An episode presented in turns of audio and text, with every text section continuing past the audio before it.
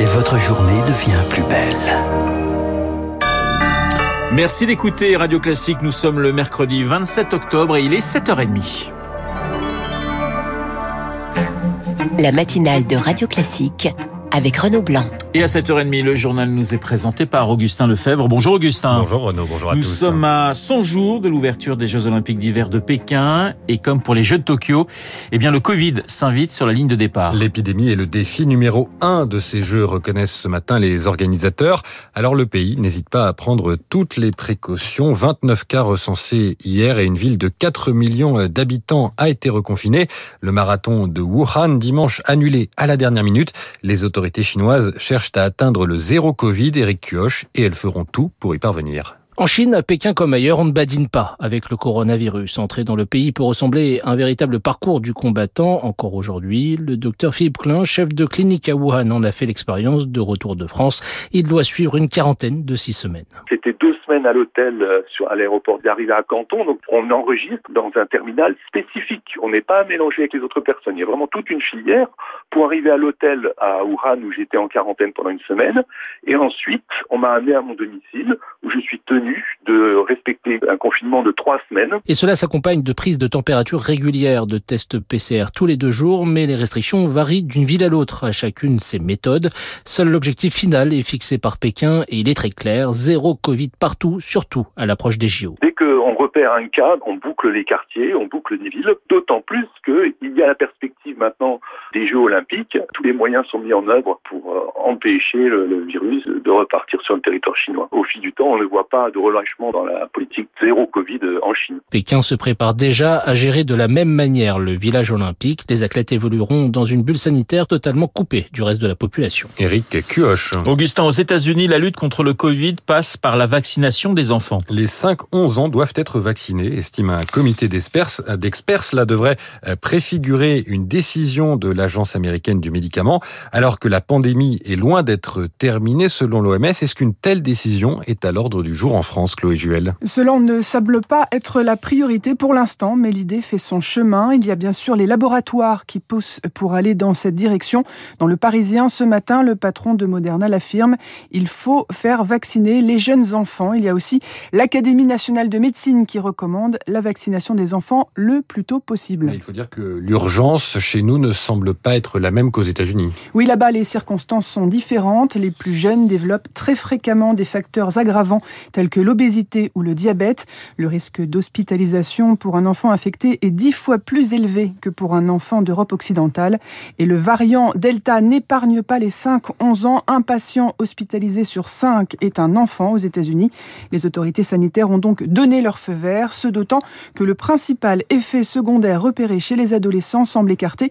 Il s'agit d'un risque de myocardite qui n'a pas été détecté chez les enfants lors des essais cliniques de Pfizer. Chloé Juel, interrogation. Alors que le nombre de cas ne cesse d'augmenter dans notre pays, 6600 de plus recensés hier, le ministre de la Santé, Olivier Véran, ne sait pas si on est au début d'une nouvelle vague épidémique. Déclaration dans Libération ce matin.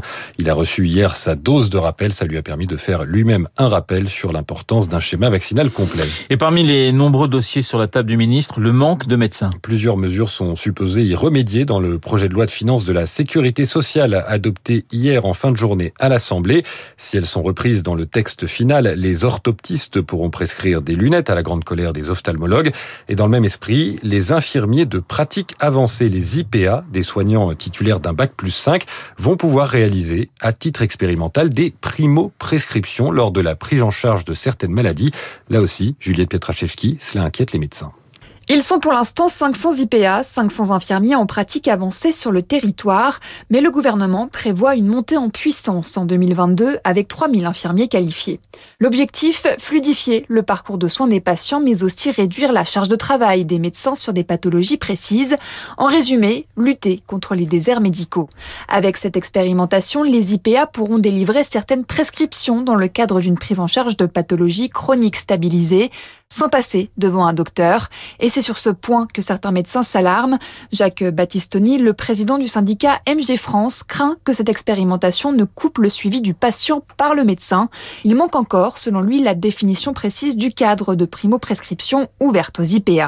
Il rappelle la collaboration avec le médecin et la coordination des soins par ce dernier sont toujours nécessaires pour le bien du patient. Juliette Pietraszewski, le PLFSS sera examiné par les sénateurs du 8 au 16 novembre prochain.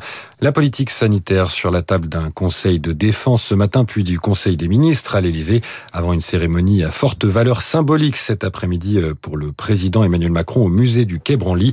Il actera la restitution de 26 œuvres d'art au Bénin. Elles avaient été euh, emportées par les troupes coloniales lors de la mise à sac du palais d'Abomey. C'était en 1892. Radio Classique, le journal. Augustin Lefebvre. 7h35 sur Radio Classique. Augustin, le secrétaire d'État américain Anthony Blinken a pu s'entretenir avec euh, le Premier ministre soudanais cette nuit. Abdallah Hamdok a été ramené chez lui hier soir au lendemain de son arrestation et du coup d'État militaire dans son pays. Il reste sous surveillance renforcée, mais Pierre Collat, les putschistes tentent de rassurer. Oui, car ils sont sous pression. Le Conseil de sécurité de l'ONU s'est réuni hier en urgence. Pas de décision prise pour le moment. Par ailleurs, trois ambassadeurs du Soudan en Europe ont annoncé leur défection. Et surtout, les États-Unis suspendent 700 millions de dollars d'aide et l'Europe menace de faire pareil, selon le chef de la diplomatie européenne, Joseph Borrell. Or, le Soudan ne peut pas tenir sans un soutien international. Écoutez Roland Marshall, professeur à Sciences Po, spécialiste des conflits dans la Corne de l'Afrique.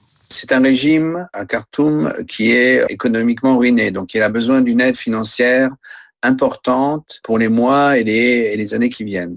Toute solution qui euh, ne siérait pas au FMI, à la Banque mondiale et aux grands donateurs que sont l'Union européenne, les États-Unis et euh, le Royaume-Uni signifierait euh, ce régime, qu'il soit civil, militaire ou quoi que ce soit d'autre, incapable de mener des réformes.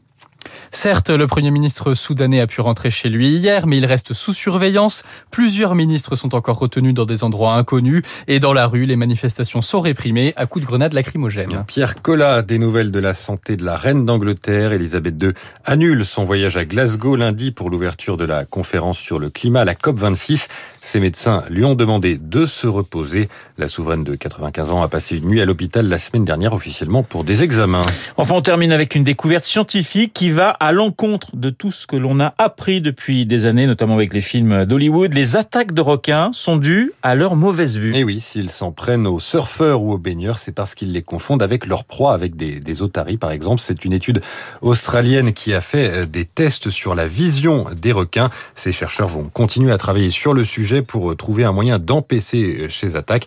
Des attaques qui, si elles sont rares, entretiennent un climat de peur disproportionné envers l'animal, regrettent les scientifiques. Merci Augustin, Augustin Lefebvre pour le journal de 7h30. Il est 7h38. Dans un instant, les spécialistes, euh, François Geffrier et puis comme nous sommes mercredi, Bruno Kras, le monsieur cinéma de Radio Classique dans notre studio. Je vous rappelle mon invité à 8h15. Il s'agit de Christian Proutot, l'ancien, le fondateur du GIGN. Nous parlerons avec lui